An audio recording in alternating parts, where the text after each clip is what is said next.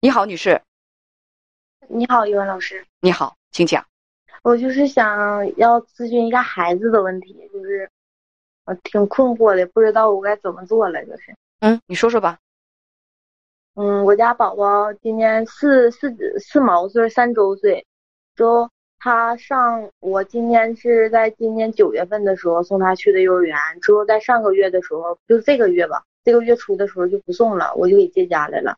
之后他，嗯，最近这段时间我就发现他，嗯，经常对我说说妈妈，我可喜欢你了，妈妈我爱你。嗯，完了就动不动的就。妈妈，我可以亲你一下吗？妈妈，我可以抱你吗？妈妈，你抱抱我呗。就总总是这样。完之后，他感觉他特别胆小，就经常说：“妈妈，你看那有怪兽。”完之后，我带他去别人家的时候，以前他特别爱去这个这个人家，就是可喜欢那个小朋友了。之后最近的时候，我带他去了一次，就就不进屋。我说为啥呀？他说：“嗯，有怪兽。”妈妈，咱俩还是回家吧。我说谁说有怪兽啊？我说没有怪兽。他说老师说的，老师说有怪兽。完了就，就就就这样，我就不知道我该怎么做了。他是发生了什么还是？为什么这个月不送孩子去幼儿园了？嗯，因为他上学从打送幼儿园就一直生病，就是一直在吃药的路上和打针的路上。之后最近也是冬天了，比较冷了。完了之后他一直在打针。完了，他爷爷奶奶还有他爸爸也是说。嗯，也冷了，之后也因为疫情的原因，说就别送了。完了，等来年，嗯，过完年的时候再送吧。完了之后，孩子手上也长那个像湿疹似的了，都一个月左右了，抹药也不好。完了之后去医院看了也不没怎么好。完现在也一直在吃药呢。完了也是一直在吃药，就是感冒有火。完我就没送，我就在家了。还有就是。在今年月初，就这个月月初的时候，我去送他幼儿园那几天，嗯，去了两天。这个月，说每次到幼儿园快到幼儿园门口的时候，他都说说妈妈，嗯，可以领我回家吗？我说回什么家呀？我说咱们得去幼儿园呢。啊，我不想去幼儿园，我想回家。就最近这段时间，他特别就是抵触幼儿园，就他我就是不想去幼儿园，妈妈我就想回家，就老哭。一开始送的时候，最初的时候哭了两天，但是往后的时候。就他特别开心，每天去幼儿园的时候都可开心了。就最近这段时间他就不开心，也不想去，完了还一直生病，完了我就不送了。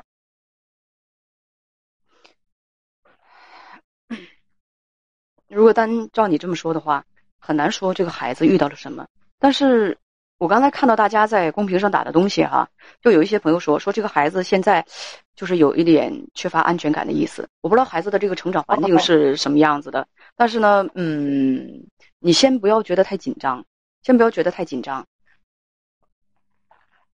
听上去他好像是最近，就是遇到了一些什么事儿，就感觉到你有没有跟你你有没有跟老师聊一聊他在幼儿园有没有发生什么事情？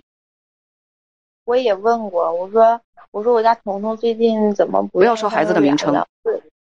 嗯，我说最近怎么不愿意去幼儿园了？之后他说，老师说那可能是嗯，怎么怎么回事？因为之前老放假嘛，因为有暴雪呀或者啥的，就是放假放一放放四五天。他说可能这个情况不愿意去。之后那段时间他在幼儿园也哭了，完了之后回来孩子就说了，说妈妈啊，我在幼儿园哭了。我说你为啥哭啊？完了他就他就也不说，说嗯不为啥，我就是哭了，我想妈妈了。完了，我也问过老师，因为是九九重阳节嘛，老师给讲了一些，就是嗯，父母啊辛苦啊，又或者是爷爷奶奶这些事儿。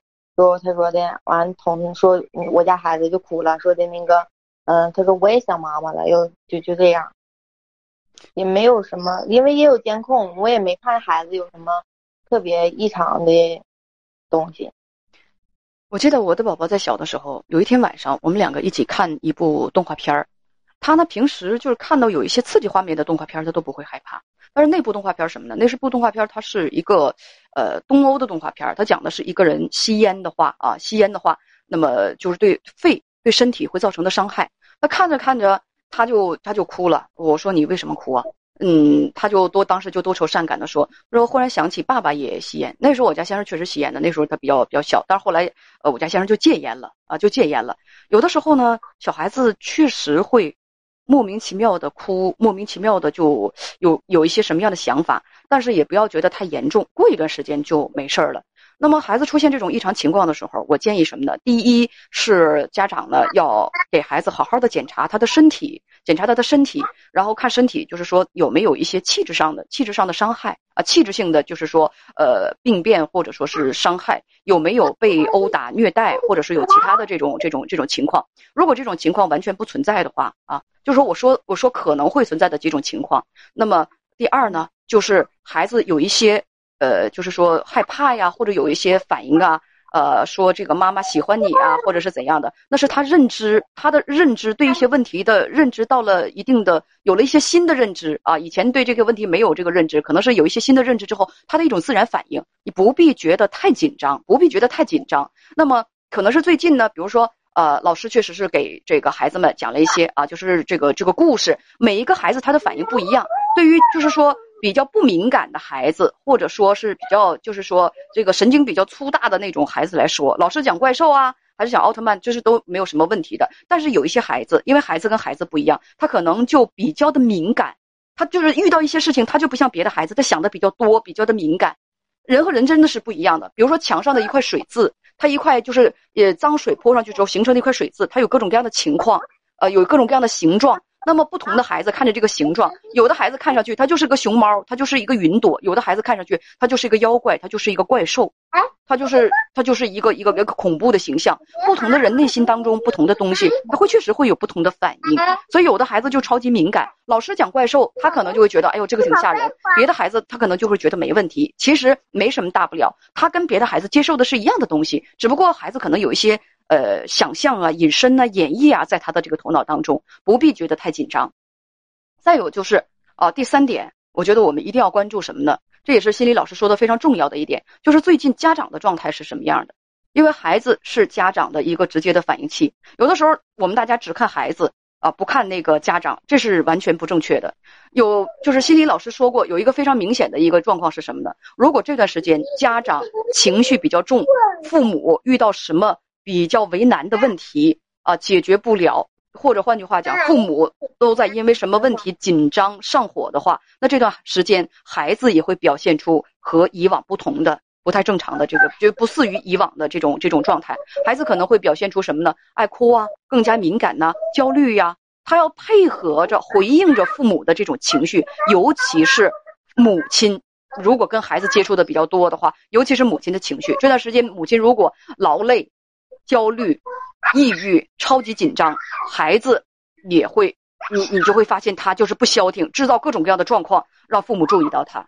所以，所以父母调整好自己的心态，当孩子需要拥抱的时候，他说喜欢你呀，最爱妈妈，你你回应他以拥抱，你你也去抱他，你也去说妈妈也喜欢你，哎，让他平稳的度过这一段，平稳的度过这段时间。你就比如说有有网友说，小时候就莫名其妙的害怕死亡。有很多的孩子很小就开始说，对于死亡这种事情，他就开始产生那个好奇啊，到底死亡是什么样的？啊，突然接触了，或者有一天他突然就有一根筋开窍了啊，我知道是死亡是什么什么什么什么意思，就是死去的人再也见不到自己的爸爸妈妈，见不到自己的孩子，哦，孩子就突然一下子就会很紧张，可能没有其他的外力入侵让他感觉到缺乏安全感，但他那段时间可能就会对父母有超强的。就黏父母，超强的依赖父母，超强的多愁善感，遇到点什么事儿啊，他就会突然就会哭。